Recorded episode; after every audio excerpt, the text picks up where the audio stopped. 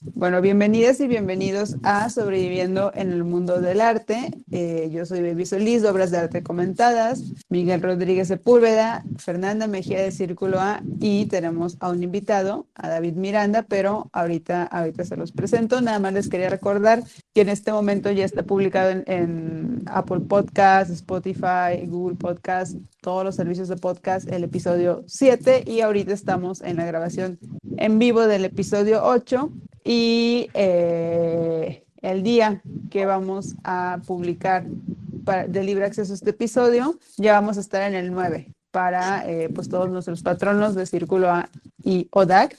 Y pues si quieren estar en vivo o entrar en las grabaciones, pues bueno, súmense a cualquiera de, o mejor, a cualquiera no, a los dos. súmense a los dos, sí, sí, sí, sí, que valga la pena. Súmense a los dos este, patronatos. Ahora sí, eh, el episodio 8 eh, lo titulamos ¿A qué se enfrenta alguien que egresa de la carrera de artes? Y para eso tenemos a David Miranda. Eh, David estudió la maestría en estudios curatoriales en la UNAM y la licenciatura en artes plásticas en la Escuela Nacional de Pintura, Escultura y Grabado, ENPG. Siempre me trabo con el acrónimo, lo, en mi mente lo leo como RPG. Bueno, en la Esmeralda, ¿no? Porque todas le decimos en realidad la Esmeralda.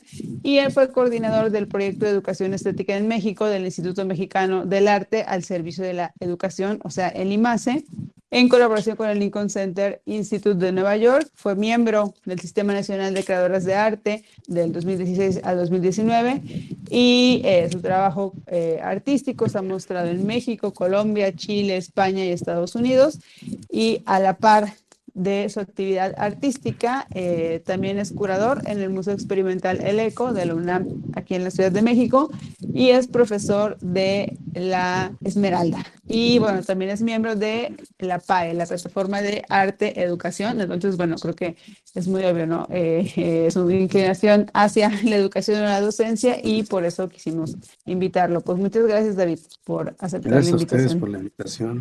Muchas gracias. Bienvenido. No, pues contento. Gracias. Pues muchas gracias, David, por estar aquí con, con, nosotros, nosotras, este, por aceptar esta invitación. Y bueno, vamos a hacer como una especie de, pues, de diálogo, este, donde pues vamos a estar escuchando mucho tus opiniones. Hay una pregunta inicial que, que tiene que ver con esa, un poco haciendo un paralelismo entre eh, la percepción que tú tenías este, cuando egresaste de la licenciatura de la Esmeralda y la percepción que pueden tener tus alumnos ahora de la Esmeralda, porque tú eres docente de la misma escuela en la que egresaste, o sea, como esa percepción ¿Cómo, qué, qué, paralelismos podrías encontrar en esa percepción que tú tuviste cuando eras un recién egresado este, y la que pueden tener ahora eh, los recién egresados? Como en cuanto al campo laboral, ¿no? Sí, desde hace rato que la, la percepción ha cambiado un poco, pero la ansiedad es la misma, ¿no?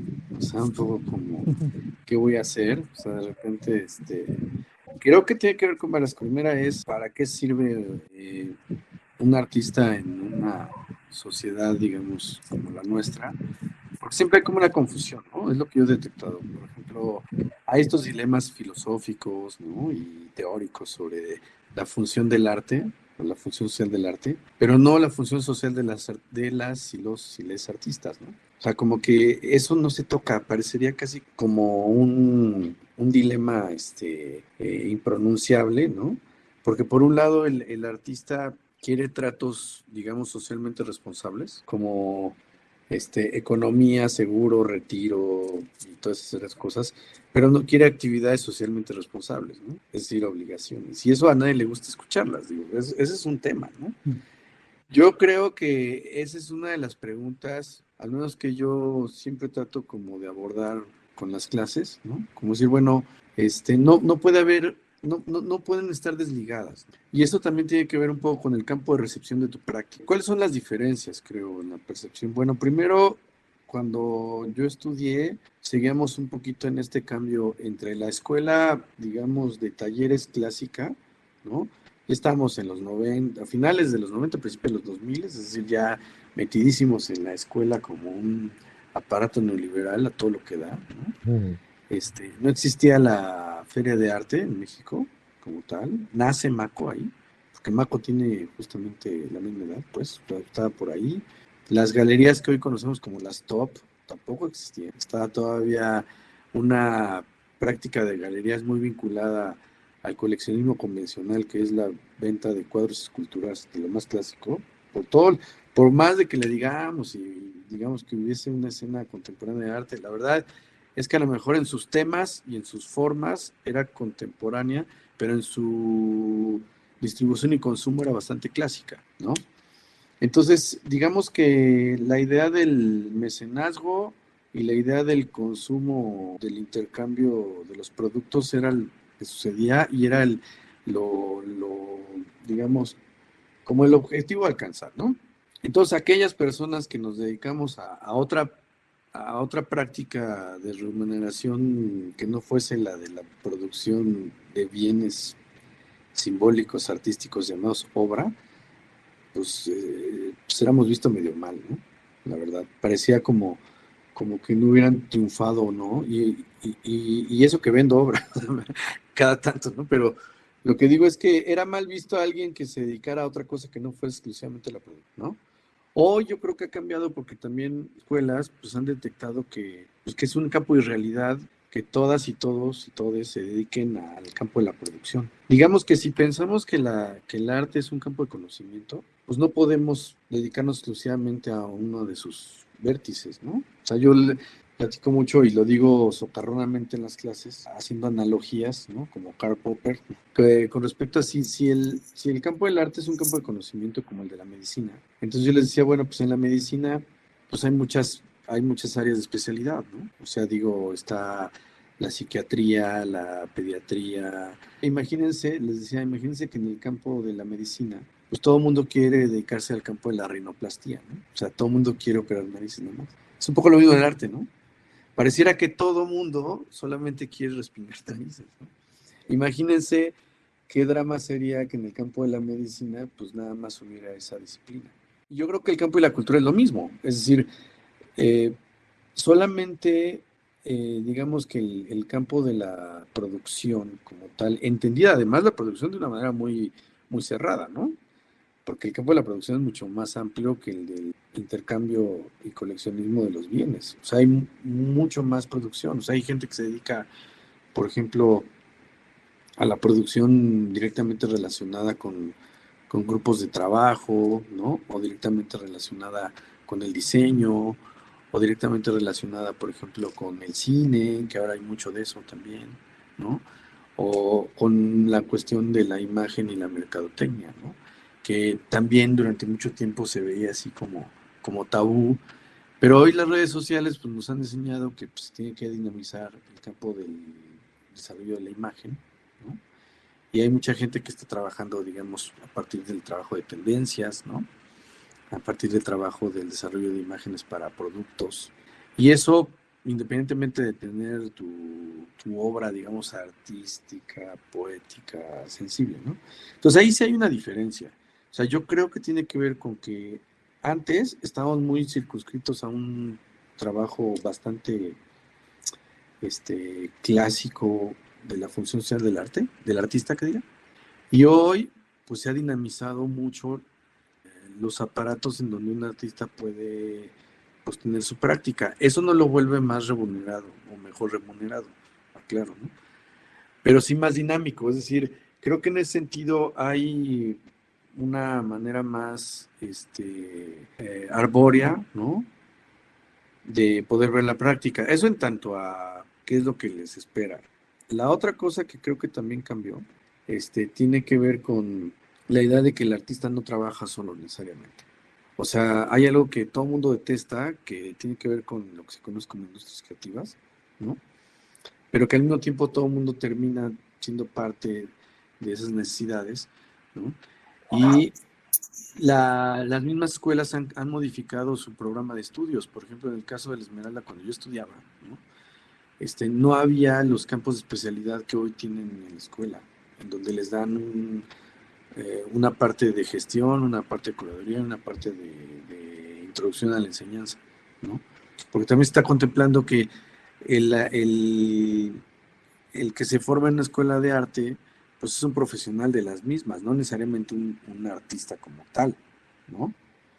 O sea, de la misma manera de que un artista puede no estudiar en la Academia de Artes, pues de la misma manera un profesional, gestor, este, promotor, difusor de las campo del, del, arte, pues, se puede formar en la escuela de arte y puede comprender perfectamente cuál es la sustancia de esta práctica y después pues estudiar historia del arte o curaduría o hacer cuestiones de gestión cultural que buena falta hacen. Es decir, también creo que es un momento interesante en el cual la, el campo del arte, pues, se entiende que no solamente sucede en un, en un esquema de compraventa solamente, ¿no? Se tiene que relatar, se tiene que investigar, se tiene que administrar, se tiene que conservar, ¿no?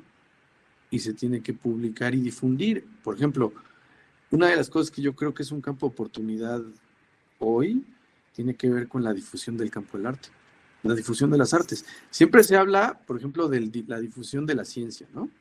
Este, o de crítica de arte, ¿no? Primero hay bien poca crítica de arte, pero hace falta más difusión del arte. Y curiosamente, las iniciativas independientes lo que más hacen es difusión del arte. Pero no se ha, no se ha bajado a un campo como, digamos, más profesional que en otras escenas artísticas en, otros países, por ejemplo, no sé, este, mucho como un ejemplo, pero en Estados Unidos pues sí está muy clara que la difusión es fundamental para que suceda, ¿no? O sea, ¿cuántas personas están escribiendo de arte realmente? Siempre son los artistas los que agarran y dicen, bueno, hoy me pongo la cachucha de, escritor o de crítico o de teórico, ¿no? Y vamos complementando, hay quien estudia filosofía, otros que se estudian antropología, otros que se meten más al campo como de la historia del arte, pero nacieron del campo del, arte, ¿no? Les digo, casos de gente conocida, ¿no? O sea, Daniel Montero era pintor, por ejemplo, ¿no? O sea, pero yo siento que eso le ha ayudado mucho a tener un campo sensible de poder escribir críticamente del, asunto, pues, ¿no? Pero bueno, ya, ya, ya, ya, ya me logré demasiado la, la, pregunta. No sé si respondí, pero creo que ahí están las diferencias. Creo que tiene que ver en cuál es el, campo de recepción de esas prácticas que se ha ampliado, independientemente de que el problema sigue siendo la remuneración, pero es otro tema que si quieren tocamos. Sí, creo que es como que, o sea, como que en estos últimos 20 años, eh, más de 20 años, pues ha habido como una fuerte dinamización del campo y que la realidad del campo también ha exigido que, este, pues no sé, entre las necesidades de los egresados, pero también esto que se está construyendo de manera colectiva, es esta cosa llamada arte que se construye de manera colectiva, pues también tiene como unas exigencias que hace que, pues que te tengas que, no sé, ahí sí usar la palabra profesionalizar, pero sí por lo menos darte cuenta que se requieren, eh, pues de muchas acciones, ¿no? O sea, como de, de muchas especialidades también para que las cosas sucedan, ¿no? Y digamos que con el ejemplo que ponías del médico y del campo de la medicina, o sea, pues si todos, eh, o sea, como que sí podemos decir que las obras de arte podrían estar en el centro de, ¿no? Y discutimos mucho y hacemos mucho alrededor de esas obras de arte que son producidas por unos, por unos artistas, eh, pero pues no es eh, suficiente, ¿no? No es suficiente con que, con que simplemente el artista esté produciendo estas obras de arte, sino que pues hay toda una estructura este, o un ecosistema, como se quiere llamar ahora, que eh, soporta pues todo eso, ¿no? Sí, Sí, es, digamos que otra cosa que me gusta comentarle al, a las, les, los leaks estudiantes, es que no basta con la producción, o sea, hay que situar el gesto artístico, es decir, tú produces, yo puedo estar aquí en mi taller y, sucede el, la, este, ¿cómo se llama? Este, la epifanía artística, ¿no?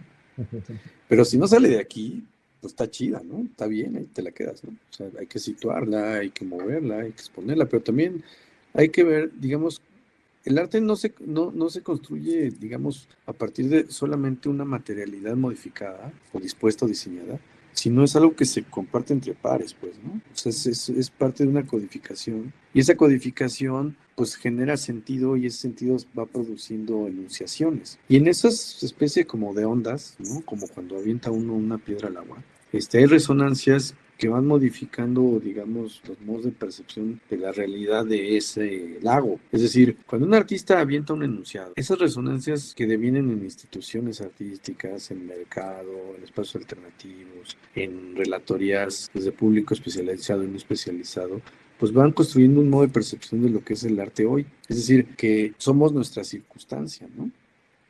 Entonces, Hoy los aparatos que tenemos para hablar de arte son muy diferentes a los que estaban hace 20 años, de modo que el arte es diferente, ¿no? Entonces es muy chistoso que de pronto haya juicios con respecto a, obras artísticas del siglo XVIII, ¿no? o viceversa, ¿no? O sea, no podemos juzgar un enunciado artístico con los aparatos de la maestra, de la doctora Tibol. Podemos referirnos a ella, podemos ser su fan, pero no es lo mismo, ¿no? Es algo que se está todo el tiempo oxigenando, toda vez que la circunstancia en cómo se sitúa la obra artística hoy, ¿no? Pues es pertinente con los tiempos y con las problemáticas actuales. Entonces ahí es donde se pone interesante y donde creo que hay un campo de oportunidad, porque este, definitivamente la circunstancia social, política, económica, este, incluso hasta ambiental, me atrevo a decir, ¿no? Pues cambian los modos de distribución del, de lo artístico, del problema de lo artístico. Es decir, hoy, por ejemplo, pues hay, hay muchas personas interesadas en ver a la práctica artística como un campo de resignificación, por ejemplo, de lo ambiental, ¿no? O sea, en la escuela, ¿por qué hay un huerto? ¿Por qué en la escuela de arte hay un hay alguien que, que dentro de la nomenclatura, pues, tiene un huerto? O sea, pues, ¿por qué? Pues porque es necesario de acuerdo a los tiempos, ¿no? Entonces ahí no nos metemos ya ni en un problema de técnica, ni en herencias, este, digamos, materiales, sino es otra, es más bien como decir, bueno, ¿qué es lo que hace que el pensamiento sensible de una persona que estudia arte pues, tenga que ver a lo mejor con, con economías locales, ¿no? ¿Por qué un artista hoy, en lugar de estar encerrado en su taller, pues se pone a, a enseñar a, a grupos a organizarse para ser editores, ¿no? De revistas. ¿O por qué ese artista hoy tiene herramientas para, pues a lo mejor, este, hacer defensas de la, de la autonomía alimentaria? Que es lo que pasa con el grupo. Por ejemplo, acabo de licenciar una tesis este, que tiene que ver con eso, con, comunidades de, intentos de, este, economía alimenticia, alimentaria, pues, en, sus comunidades, en Oaxaca, por ejemplo. ¿no? O sea, ¿qué es lo que hace que el pensamiento creativo de un artista pueda incidir ahí más allá del otro intercambio que entendemos como el arte, el arte clásico, que, es bien chistoso. A mí, a mí me, siempre les digo que me hace gracia que de pronto haya muchos posicionamientos artísticos hoy con el pensamiento de colonial, pero que su modelo de inserción artística era, eh, sea sumamente eurocéntrico, ¿no? Es como, pues, está chistoso, ¿no? Me hace gracia. O sea, en, arte formas y es fondo, pues. O sea, los modos de distribución y consumo son la total enunciación. Entonces, a veces yo siento que valdría la pena pensar si los dilemas y las ansiedades del, del, estar en estado artístico no son más bien problemáticas, ¿no? De entender los modelos de relación de lo que nosotros entendemos como lo artístico. Entonces, ahí yo creo que hay un campo de oportunidad muy amplio, porque la, digamos que cuando le llega esta información a la institución, es porque ya la comunidad ya los diseminó, ya los articuló, ya los volteó, ya los legitimó, ¿no? Entonces la institución se, es como con las becas, ¿no? Cuando de pronto en una beca de producción te abren un nicho nuevo, que es de artes de la salud, ¿no? O artes del ambiente, es porque ya la, porque ya está, porque ya la práctica del de la comunidad ya lo está ejerciendo. Es porque ya es un bien común. De modo que yo, yo creo que en, ese sentido, ¿no? Este, la chamba hoy con respecto a, otros momentos es cómo podemos crear modos de relación que validen esas prácticas. Y entonces ahí es donde se pone divertido porque hay otras formas de financiación, para mí. O sea, creo que ahí es donde, de pronto yo siempre les digo en la escuela, nos hace más falta este, aparte de los, de los cursos teóricos del arte y la crítica del arte y demás, pues cursos de administración, cursos también como de, de, vinculación real y gestión, ¿no? Y de ver cómo podemos entender, digamos, esas prácticas creativas en otros, este, en otros ámbitos, no sé, como desde ahí. Sí, creo que eso que acabas de decir sobre eh, las clases que hacen falta, eso me hace pensar en eh, una pregunta que va relacionada. Eh, ¿De qué forma crees que las escuelas podrían facilitar pues la inserción laboral para los estudiantes de arte? Como justamente lo que estabas diciendo, ¿no? Como que hubiera clases de esto, que eh, se les hiciera pensar en esta otra cosa. ¿Tú qué opinas? es una pregunta bien, bien buena y bien fuerte. Fíjate que hoy justamente presentaron sus proyectos los nuevos 15 directores, ¿no? Y lamentablemente siguen anclados en un modelo decimonónico, ¿no? Eh, hay un infortunio con las percepciones, ¿no?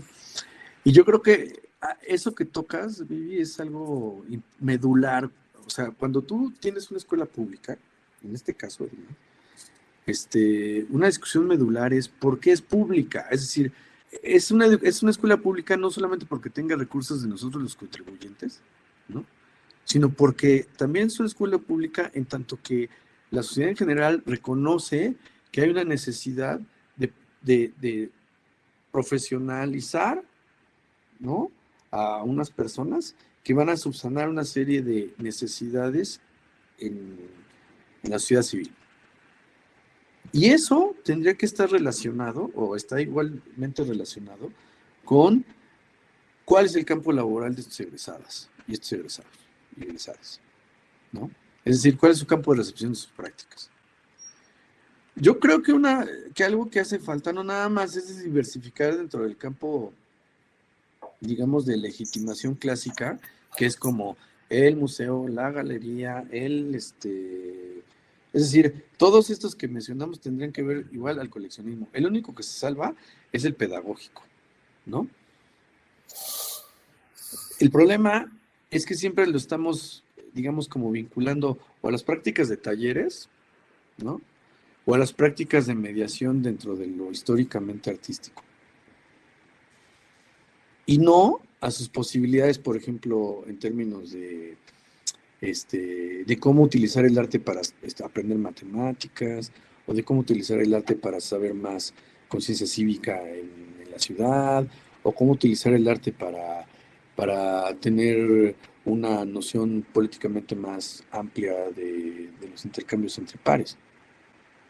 Entonces, yo creo que una de las clases que para mí hace, falta en una escuela de arte más que clases, yo creo que son espacios. Por ejemplo, este, creo que hacen falta más espacios para que el artista pueda vincularse con su entorno, ¿no? Por ejemplo, cómo, así como un médico pone su consultorio, se convierte en el, en el, en el médico vecinal, pues ¿qué pasa con un, con un creativo, con un, con un artista, pues, ¿no? O sea, por ejemplo, a mí pues, me parece que hay fenómenos que naturalmente pasan, por ejemplo, aquí cerca de la, Esmeralda, que de repente están saliendo y están ocurriendo talleres vecinales, ¿no? Unos son de danza, otros son de teatro, otros son de música, otros son de, ¿sabes? Y eso te habla, más allá de la necesidad económica de los creadores, te habla también de una necesidad de, de intercambio de las sociedades civiles. Por ejemplo, este, es muy común que las personas económicamente activas, pues después de que hicieron su chamba, pues se vayan a hacer ejercicio al gimnasio, o se vayan al bar, o se vayan al... ¿Por qué no pueden ir a hacer un ejercicio creativo? Pues, ¿no? O sea, ¿por qué no se pueden ir a, este, a un colectivo de dibujo y echar su copa y socializar sin la pretensión de volverse artistas? sino por la legítima necesidad de expresarse. ¿Por qué pensamos que la, que la libertad de expresión es un acto periodístico?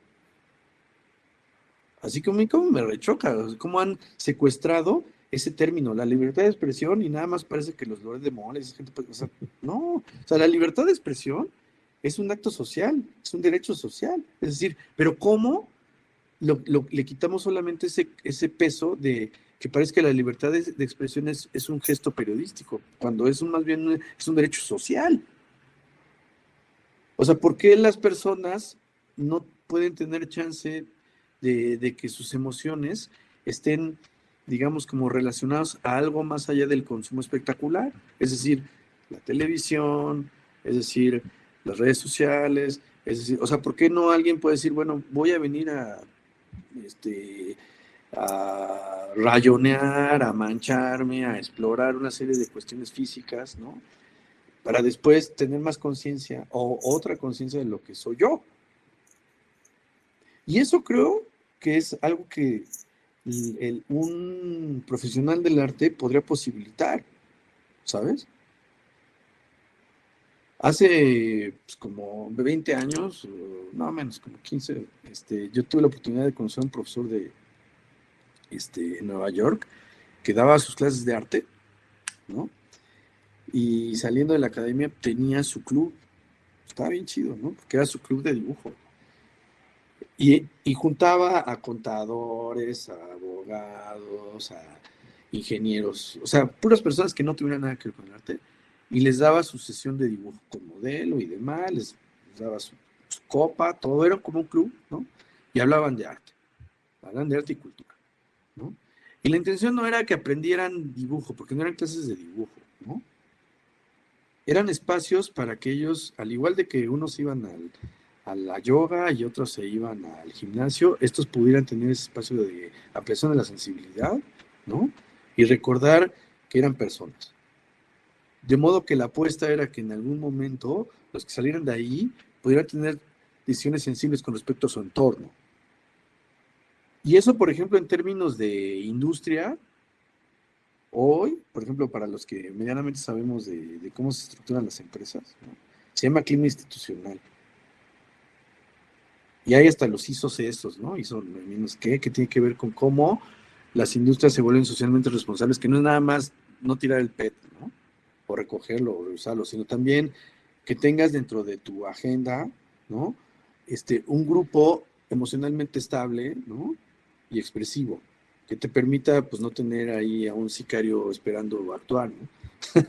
Yo soy terrible, pero, pero al mismo tiempo es, yo, yo siento que eso es lo que hace falta, o sea, decir, porque filosóficamente se ha hablado de que el arte no tiene función social, pero el artista sí.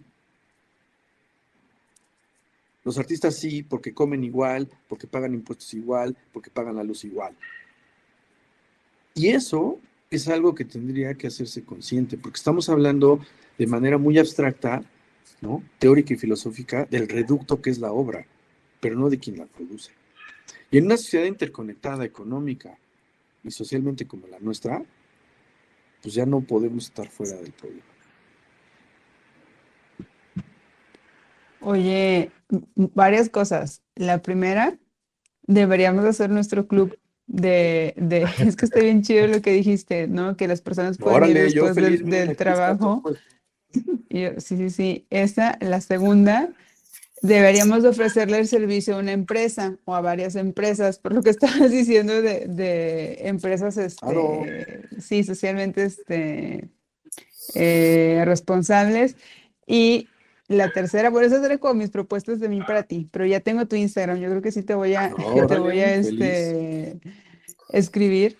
Y es que también una tiene que pensar en eso, ¿no? Como en otro tipo de, clientes, así como yo lo, yo lo veo. Este, siento que las empresas también pueden ser clientes de las personas que nos dedicamos este, eh, al arte y esa sería una manera, ¿no? Como proponiéndole estos, este, clubs, ¿no? Para sus, para sus eh, trabajadoras de expansión de la sensibilidad, ¿no? Así como hay empresas que sí tienen un gimnasio justamente para sus, bueno, sobre todo empresas gringas, ¿no? Tienen ahí gimnasios de instalaciones, ¿no? Como proveer ese servicio a sus trabajadoras y me llama mucho la atención algo que dijiste, ahorita lo repetiste y de hecho lo escribí, de hecho he estado tomando notas en todo, en todo lo que hablas y me ven que estoy tecleando es porque estoy tomando notas y seguramente mañana voy a hacer un posteo con las cosas que dijiste, dándote crédito, obviamente. Pero cuando en la primera pregunta que te hizo Fer, mencionabas algo así de que eh, a las artistas eh, quieren tener eh, seguro social, ingresos fijos, ¿no? Como sueldo, salario, y esos son, quieren ser tratadas, quieren tener un trato socialmente responsable, pero ellas no quieren ser socialmente responsables. Y ahorita creo que lo volviste a mencionar, ¿no? Como que las artistas sí deberían de tener una, una función social, ¿no? En una sociedad, este pues eh, económicamente conectada como esta, igual lo mencionabas con lo de las escuelas públicas, que no son públicas únicamente por porque eh, sus fondos son del Estado, ¿no? Sino porque como esta idea de generar profesionistas que tengan una función pública. Eh, no sé si podrías ahondar en eso, en lo que mencionabas de que las artistas no quieren ser socialmente responsables. Este, ¿a, ¿A qué te refieres? Sí, mira, eh, hay una cosa que tiene que ver con la distinción del llamado artista que ha generado una tensión social terrible, sobre todo cuando alguien se forma en una escuela pública. Eh, esto viene del siglo XVIII, que ustedes saben, ¿no? La noción, digamos, como romántica del arte, y viene también con esta distinción del artista como alguien especial, genial y diferente, porque tampoco es que tenga tanto tiempo. Entonces, esta idea que les encanta, ¿no? Es por un lado, es bien chistoso porque hay críticas del arte o criticonas del arte, no críticas, ¿no? Sobre, sobre todo de procesos de arte conceptual, que le chocan no los entienden, ¿no? Que les cae gordo, les cae gordo este, las prácticas contemporáneas del arte, pero les encanta, ¿no? Esta distinción aurática del artista, que es problemática, ¿no? Y que es un dolor de cabeza para las sociedades. Porque por un lado, ¿no? Este, queremos que hagan arte comprometido con la ciudad, pero por otro lado, queremos a gente que no es, que esté separada de ella, ¿no? Y eso, pues, es absurdo. Eh, entonces, sobre todo cuando institucionalmente pertenecen a un espacio subvencionado por la sociedad, es decir, una escuela pública. Es, un, es una paradoja. Entonces, aquí lo que hace falta es ampliar los perfiles de egreso, ¿no? ser muy claros en cuál es el perfil de ingreso y el perfil de egreso de una escuela. Es decir, a ver, ¿de qué estamos hablando? O sea, ¿cuál es la función social de un profesional del arte en la actualidad? Con una ciudad como la nuestra, ¿no? Alienada por el consumo y sometida por el capital que padece la violencia social de estas ansiedades. Un profesional del arte, en ese sentido, ¿cuál, cuál sería su función social? independientemente de su gesto artístico y su obra y su poética, es otra cosa. Y, yo creo que tiene que ver con estos campos de relación entre pares, ¿no? Por eso cuando yo les pongo al lado de un matemático, de un científico, de un médico, ¿no? Se vuelve muy ilustrativo porque para la sociedad civil es muy clara la función social de un médico, o de un abogado, o de un contador. Entonces, el trabajo no, no, por ejemplo, este, no se trata de que uno, nosotros no estamos volviendo utilitaria la, la, poética de los artistas, pero sí responsable de la función social de los profesionales del arte, que es completamente diferente, ¿no? Esa pequeña distinción, ¿no? Ha generado debates durante mucho tiempo, pero, pero al mismo tiempo yo veo en las redes sociales la ansiedad de, las generaciones nuevas, ¿no? De querer tener los beneficios de otros ámbitos sociales. Y eso digamos que este, pues, es una bomba de tiempo, ¿no? Por ahí está el texto, el célebre texto de Luis Camitzer, ¿no? De la educación artística como fraude, ¿no? En donde hace todo un relato sobre de, para que se pague su pensión como docente del arte, pues tuvo que haber hecho toda una ecuación de personas, ¿no? Que pasaron por ahí para poder pagar su, su pensión. Toda esta bola, digamos, como de transición de la ansiedad cuando creo que el problema no está ahí. O sea, él mismo da la solución, pero que tiene que ver con, tenemos que reconocer de manera pública y de manera social los otros, las otras funciones del artista, más allá, ¿no?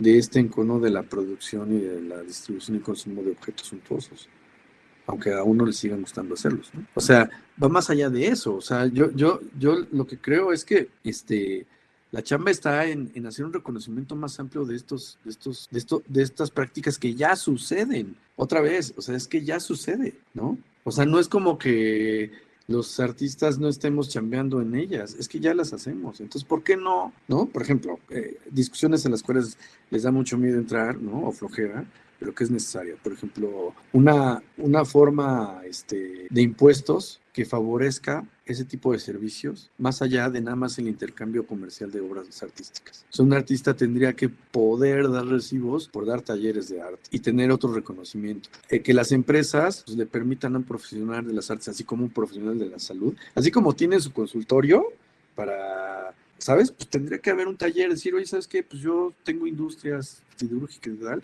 voy a invertir porque hay un taller de creatividad. ¿Por qué? Pues porque no quiero tener a gente que se, que se violente, ¿no? Continuamente. Y esto me va a ayudar a tener otro Hay que ponerlo. Por ejemplo, ¿no? Pero. O ¿por qué, no, ¿por qué no hay una oficina de arte público en esta ciudad que permita que los artistas continuamente están reformulan, ah, ¿no? Porque cambias un poco la... Ese es otro tema también. Pero creo que son... Perdón, interrumpa. habíamos quedado aquí y no íbamos a meter nuestra cucharadota.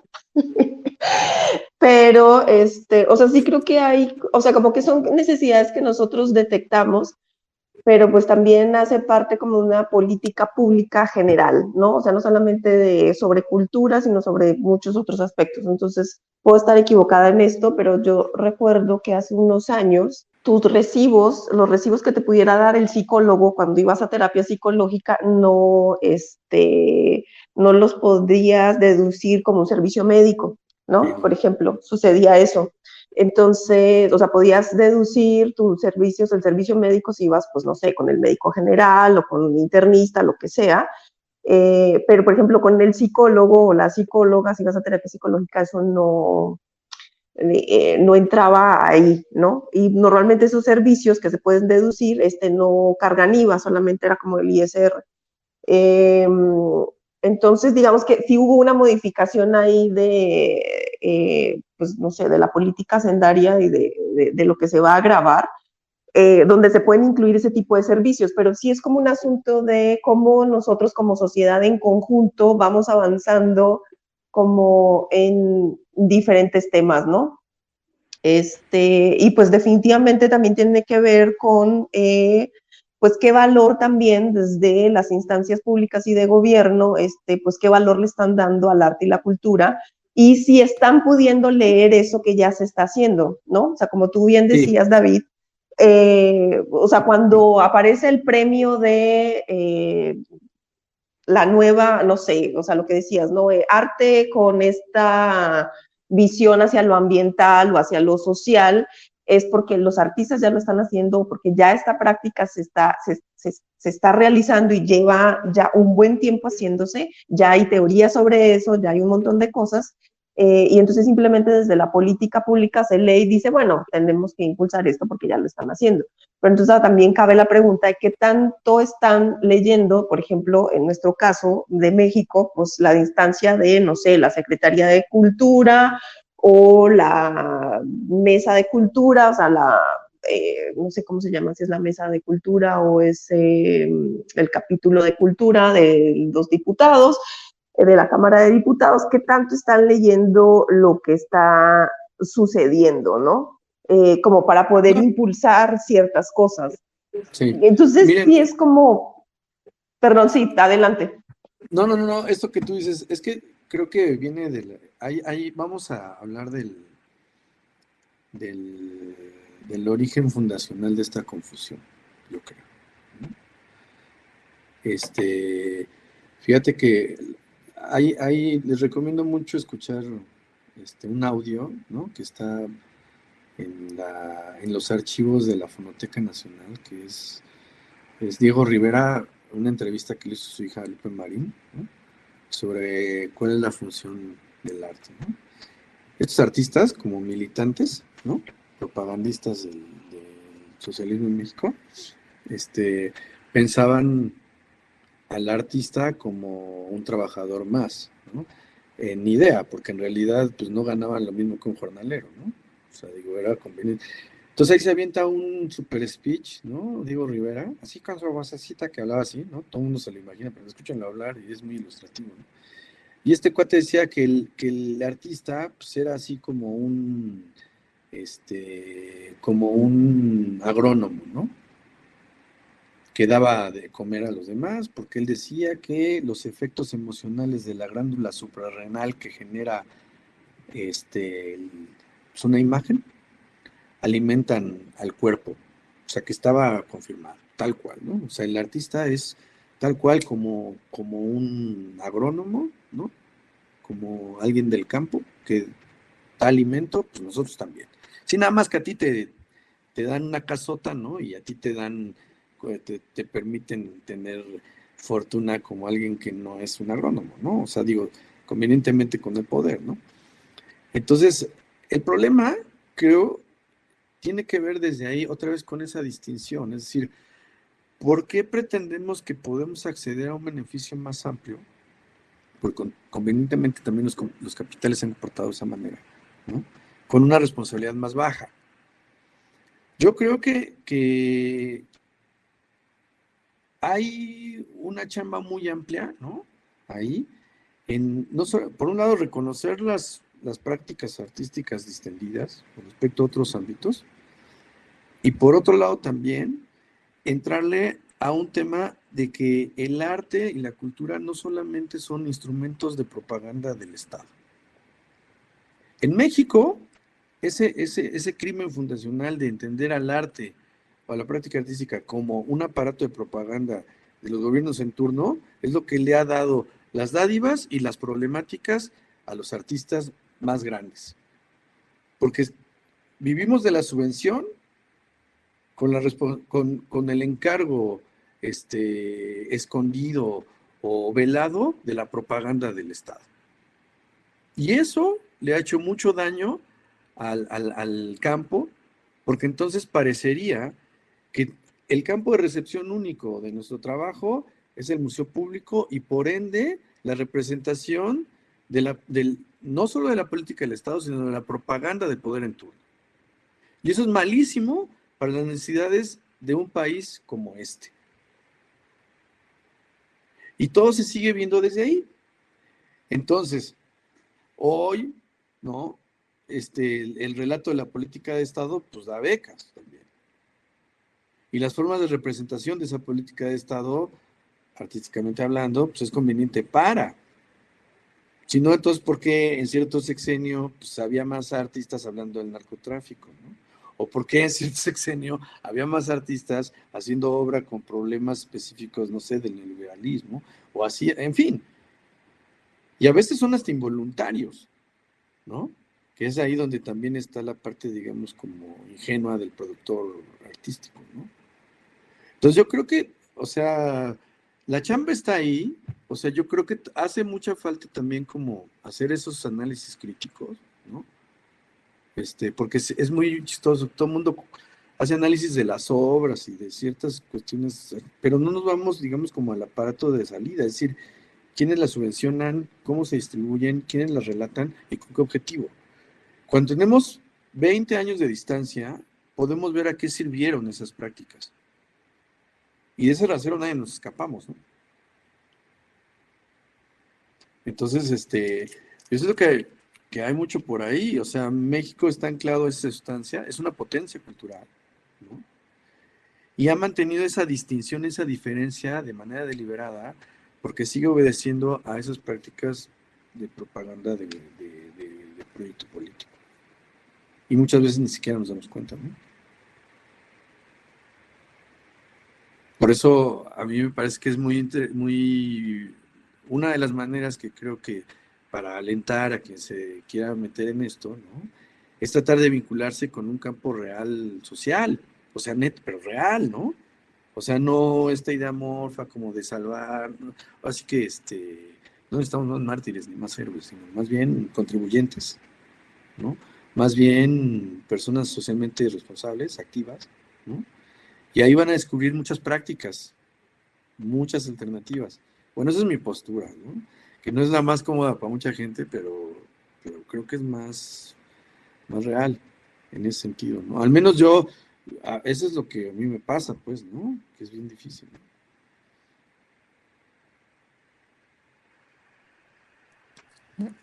Eh, otra pregunta que eh, te queríamos hacer es, eh, ¿con qué expectativas notas que entran las estudiantes? Ya hace rato nos platicaste de la diferencia, ¿no? De cuando tú entraste y ahora, por ejemplo, que existen ferias de arte o cómo han, cambiado ciertas cosas, ¿no? Pero esa era como desde tu perspectiva, o bueno, lo que sí, desde tu perspectiva, pero ahora eh, nos gustaría que nos dijeras eh, qué te cuentan eh, tus alumnas, ¿no? ¿Con qué expectativas ves que entran ellas? Eh, porque hacen primer semestre, a mediados y en, en el último semestre también, ¿no? Eh, cómo van cambiando eh, cuando ya están en el último semestre las notas distintas, ¿no? A, cuando, eh, a cuando apenas entraron a la escuela, ¿qué cambian ellas? Pues digo, yo creo que este, hay una cosa que me gusta sobre todo en el último semestre, que es cuando veo proyectos finales y tesis, todo este rollo. Que siempre les digo que recuerden por qué entraron. Porque de repente también hay un vicio terrible de que empiezan a hablar de problemas sociales, ¿no?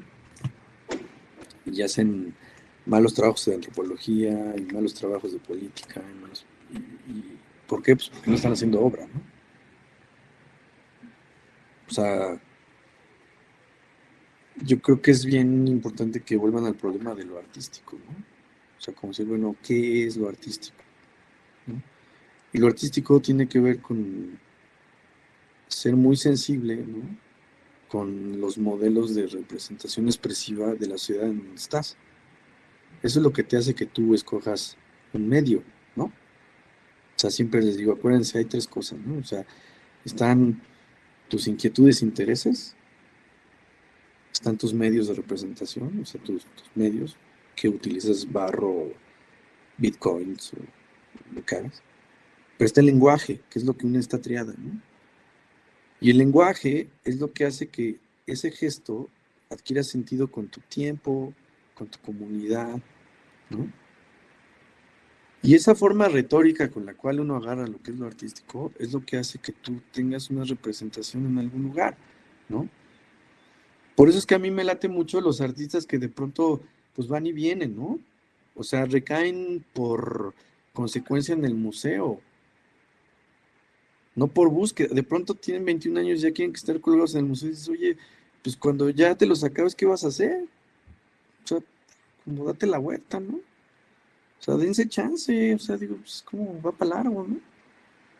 O sea, y eso es algo que es un, es un vicio de representación y representatividad, ¿no?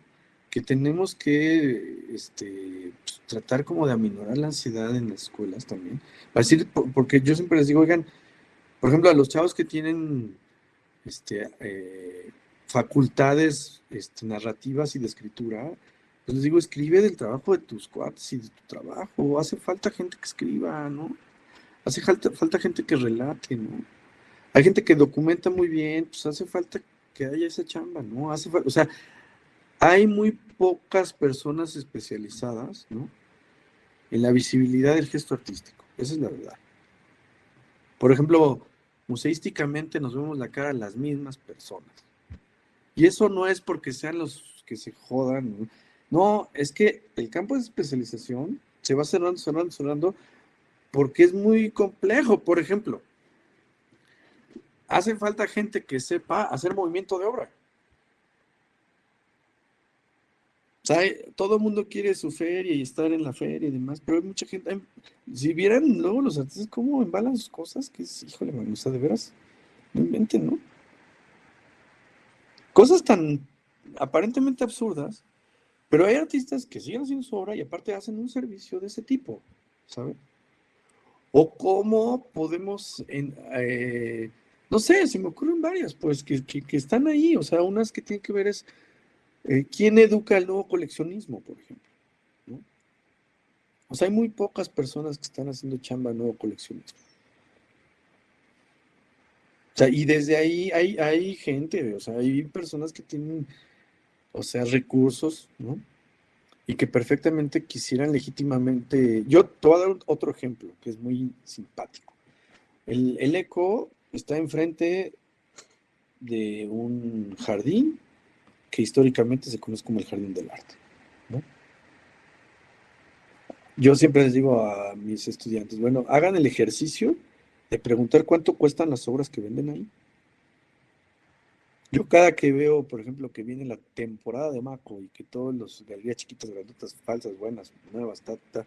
Bueno, estos cuantos, pues a veces venden a la par los precios, ¿eh?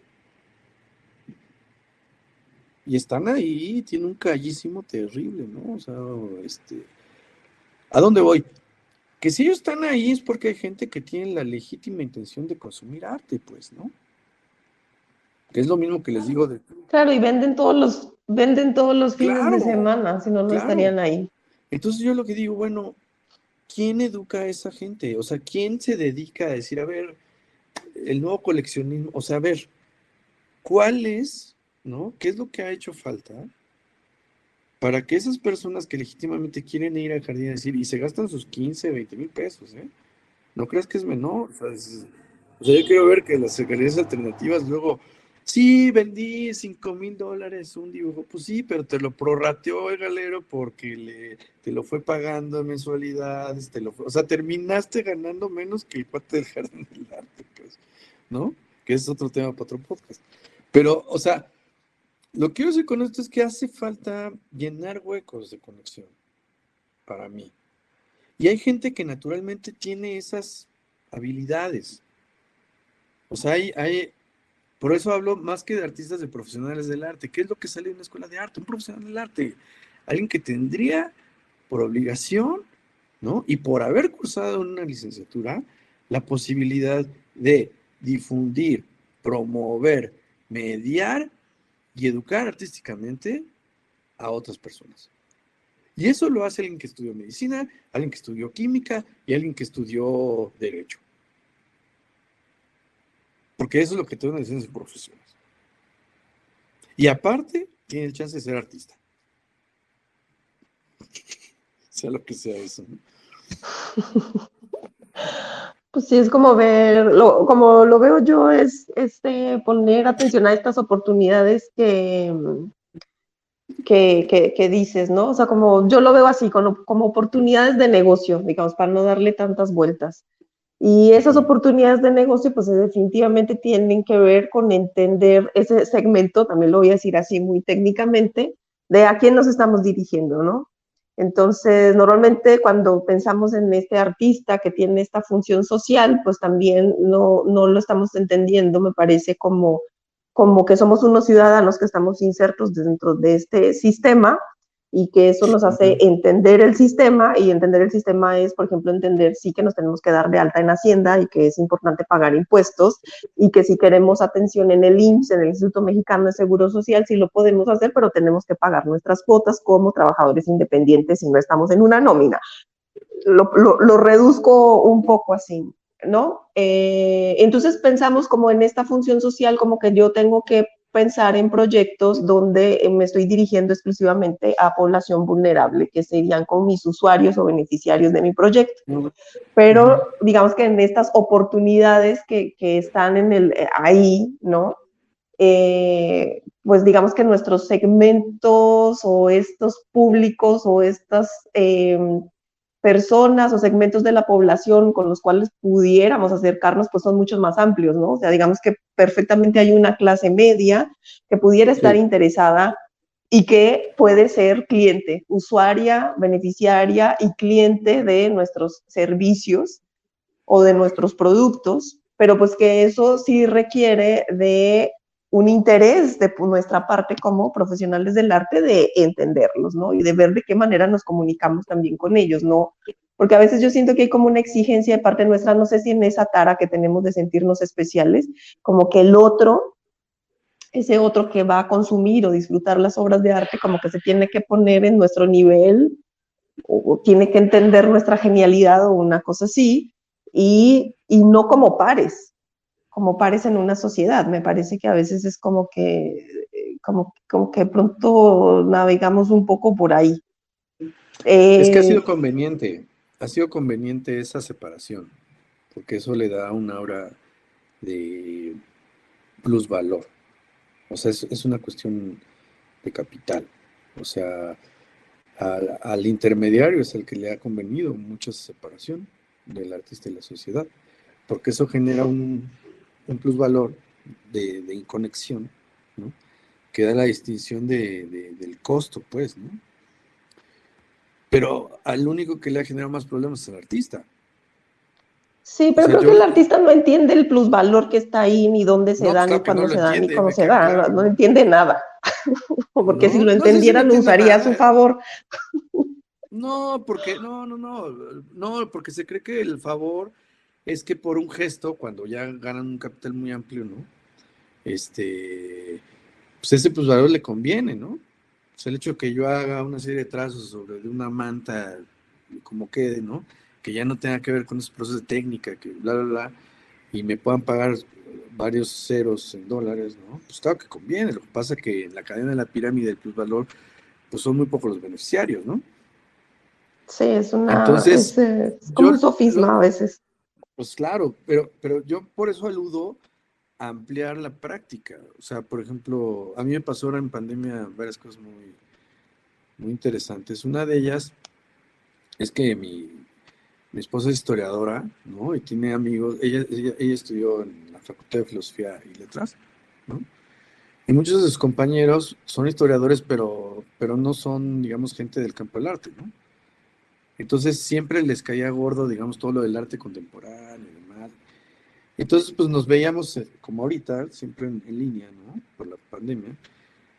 Y de repente llegó un momento en que a mí ya me caía gordo las conversaciones, ¿no? O sea, que eran estas necesidades como de de críticas al campo del arte. Entonces, este, estuvo muy chistoso porque decididamente hicimos un, pues un seminario, pero así de, ahora sí que me pidieron que con copa presente, ¿no? vamos a hablar de...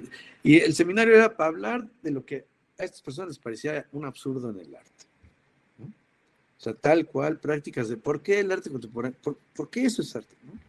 Bueno, pues, yo, yo más bien decía, bueno, se las volteé, les voy a poner casos paradigmáticos de, y ustedes necesito que me argumenten por qué esto no lo es, en tanto que.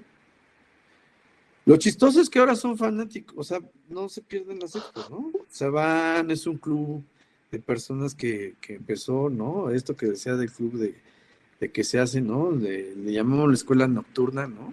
Que pues, que se pueden conectar y luego cuando baja un poquito la pandemia, se echándose ahí su trago y demás. Y son afectos ahora a las prácticas artísticas. Pero esa es una chamba que también nos toca, pues, ¿no? O sea, yo, yo creo que las personas, los profesionales del arte, tenemos que abrazar la posibilidad de mediación. Y no esta mediación culposa, ¿no? Este, de, de tratar de reivindicar al mundo, no, sino de, de verdad de tener una conexión entre nuestros pares. O sea, ¿por qué nuestro contador no puede saber de arte? ¿O por qué el abogado que luego nos va a sacar del tanque no tiene que saber del arte? ¿Por qué no podemos ver a la práctica artística? O sea, tenemos tantos museos, ¿no? ¿Y por qué? ¿Qué es lo que es importante de que estén ahí? O sea, yo sí creo que es nuestra obligación, ¿no? mantener estos espacios no solamente económicamente, sino verdaderamente como una necesidad social y pública. Y eso se empieza este, desde los profesionales, ¿no? ¿Quiénes? Pues no, eh, basta con ver un periódico, ¿no? ¿Quiénes escriben de arte? ¿De qué forma se escribe de arte? ¿Quiénes hablan de arte? O sea, ahí hay un vacío árido, así, como desierto, ¿no? Que ahí hay trabajo perdón que lo diga, ¿no? O sea, hay mucha chamba y somos muy pocos los que estamos profesionalmente trabajando. Y ahí sí, con toda la mala leche y soberbia, ¿no? O sea, ¿quiénes nos estamos encargando de, promover, difundir, apoyar, producir? Pues son muy pocas personas, a nivel profesional son muy pocas personas, ¿no? Insisto, porque todo mundo quiere operar narices. Sí.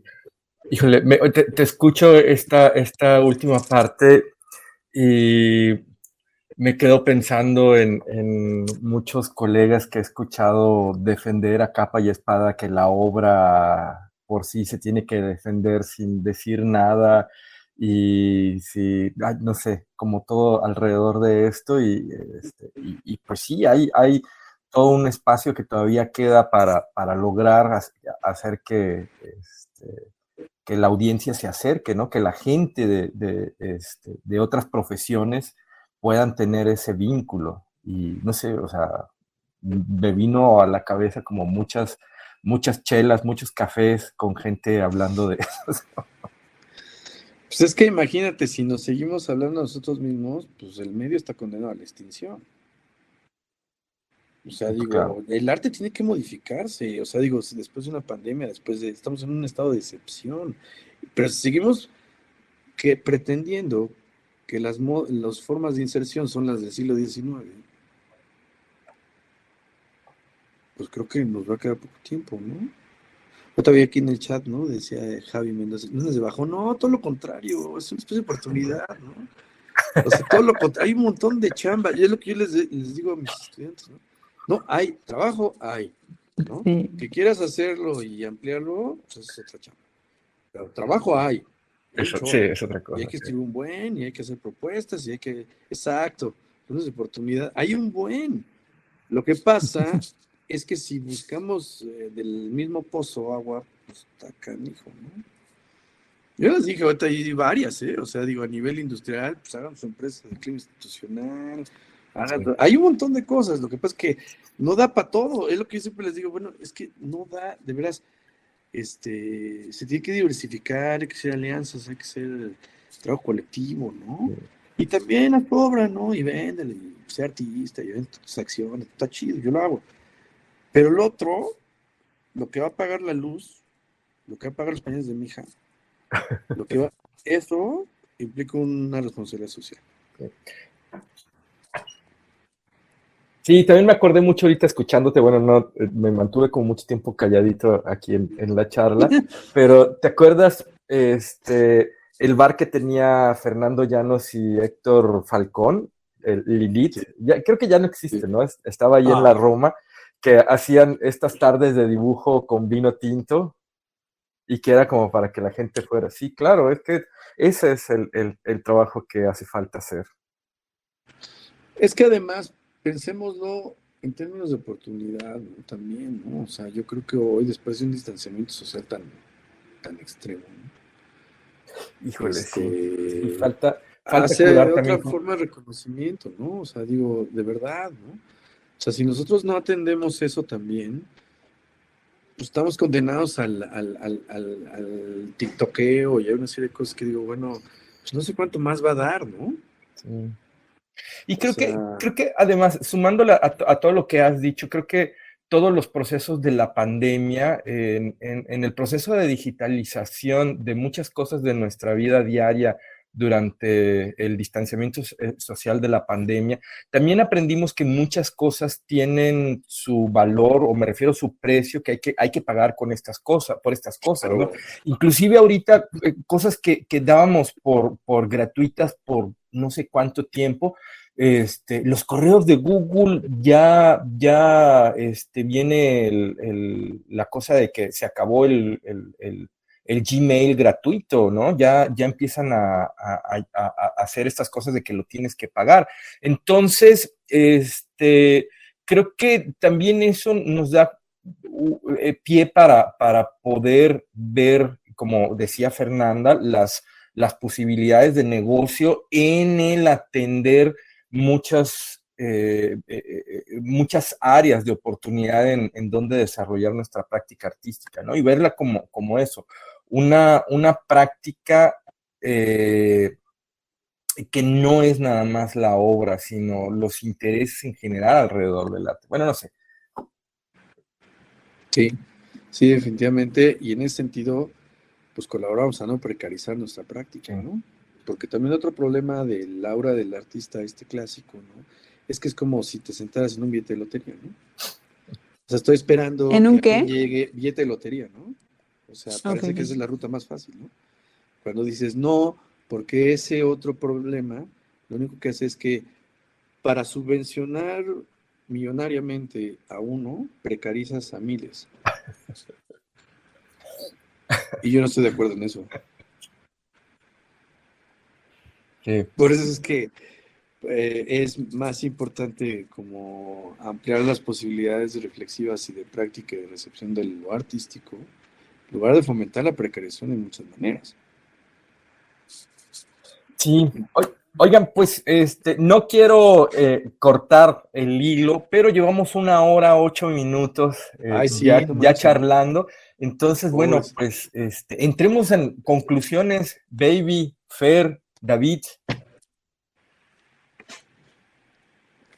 Yo siento que nos hace falta visión y utilizo la palabra visión este, a propósito porque casi siempre se asocia con el mundo empresarial y es algo que nos molesta en el arte, pero me quedé pensando en, en, algo que dijo David, que si nos seguimos hablando solamente a nosotras mismas o entre nosotras mismas, pues el medio artístico está destinado a la extinción y yo sí noto eso de varios este, eh, proyectos y a eso me refiero con les hace falta visión, ¿no? Como de pensar en hacer algo eh, que puede incidir más allá eh, de nuestro círculo de, amigas.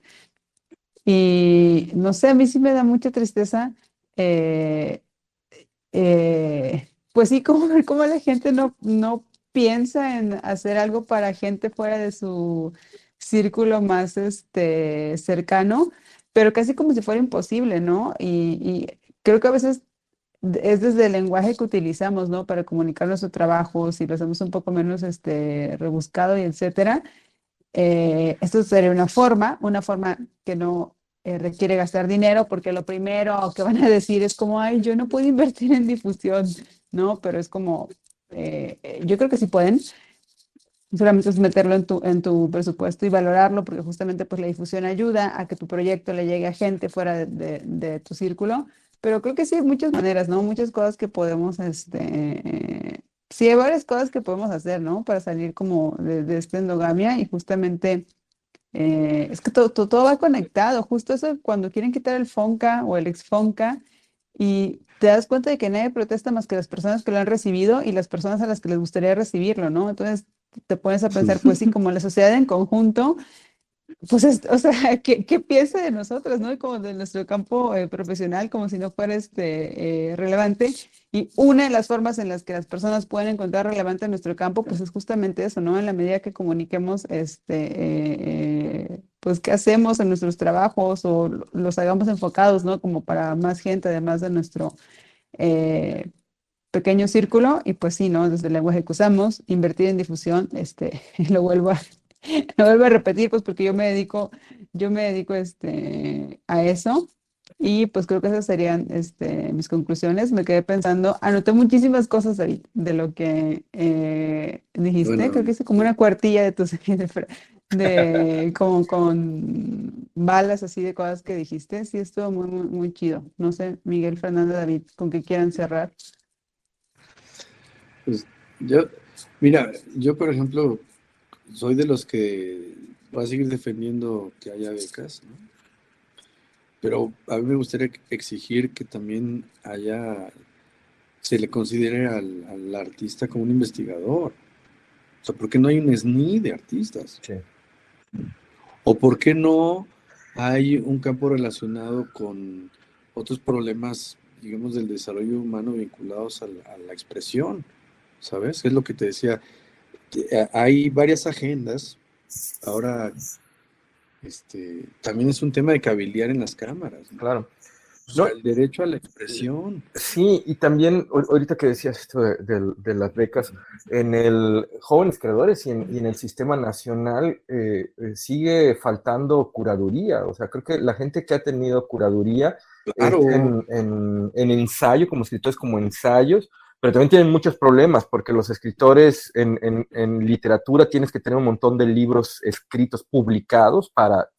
bueno, y ahí nos podemos darle muchas vueltas, ¿no? Nos sigue faltando la curaduría en, estas becas. Bueno, hay, hay muchísimo. no, y, y, tan hace falta que, por ejemplo, ¿quién tenemos un problema de que es tema de otro podcast, es este de eh, ¿Quién ve el patrimonio nacional, por ejemplo? O sea, ¿quién administra el patrimonio nacional? ¿Quién lo protege? ¿Quién lo relata? ¿Y quién escribe de él? ¿No? Yo no digo que después de los no, más bien que lo cuadripliquen. O sea, hace falta, ¿no? Hay, ahorita están hablando de que va a haber la gran bodega de patrimonio nacional en Chapultepec y la fregada. Ah, sí, ¿quién lo va a administrar? ¿Quién lo va a cuidar? ¿Quién va a escribir las fichas de eso?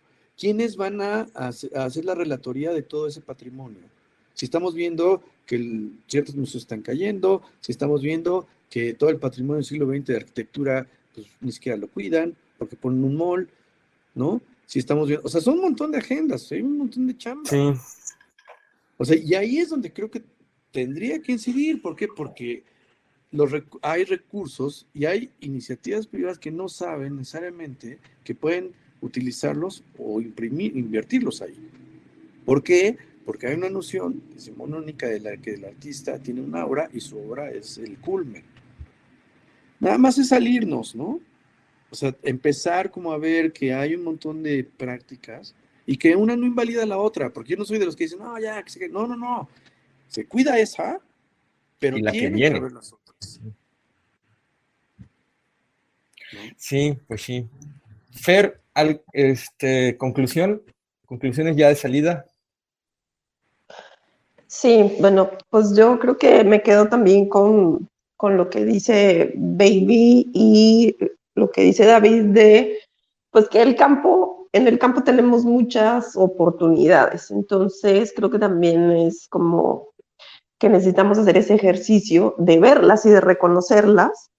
Este, y pues por ahí empieza toda la chamba que hay ahí, ¿no? Entonces, definitivamente está ahí. También se requiere, pues sí, observación, se requiere pensamiento crítico, se requiere creatividad también para darle salida a esas oportunidades, para hacerlas realidad. Entonces, pues yo sí creo que, que así como no estoy de acuerdo con Javi así como de lunes de bajón. Creo que es lunes de oportunidades, como dice Baby. Pero, eh, y creo que están ahí, o sea, solo es cuestión como de, o sea, sí, hay mucha chamba por delante, eh, pero es un asunto de, de, afinar también la mirada, acerca como de ver dónde están esas posibilidades también. Bueno, pero lo de, lo, de, lunes de bajones ya es como el, este, el tren del mame, ¿no? Que lo agarramos cada vez que tenemos este, grabación, siempre el, lunes de bajón. Este, oigan, y bueno, y aprovecho este, también como para nombrar, saludar a quienes han dejado comentarios aquí en el chat. Les voy a decir rápido, ya, ya se han, bueno, vienen y se van eh, muchos por aquí este, Javi Mendoza, eh, Rick, Eric, este, por acá está Aarón, Javi Mendoza, Rick, y bueno, ellos, ellos son los que han estado dejando aquí comentarios que por aquí ya los leyó Fernanda, este, Baby. Y pues bueno, yo creo que ya, ya con esto, ya ahí le dejamos, este, teníamos unos anuncios, es que yo no alcanzo a ver las notas que teníamos. Este, Baby, ¿tú puedes decir los anuncios que teníamos para la próxima?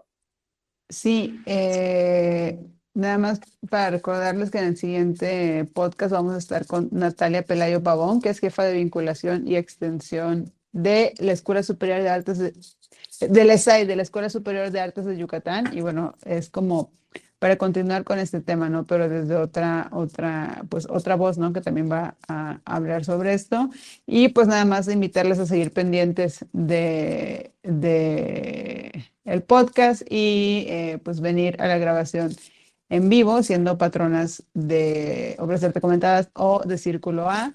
Pues bueno, muchas gracias a Mike, a Fernanda y a David y a todos los que estuvieron este, eh, aquí presentes. Nos vemos en el siguiente, en la siguiente grabación, que va a ser igual, dentro de un mes, a finales de julio.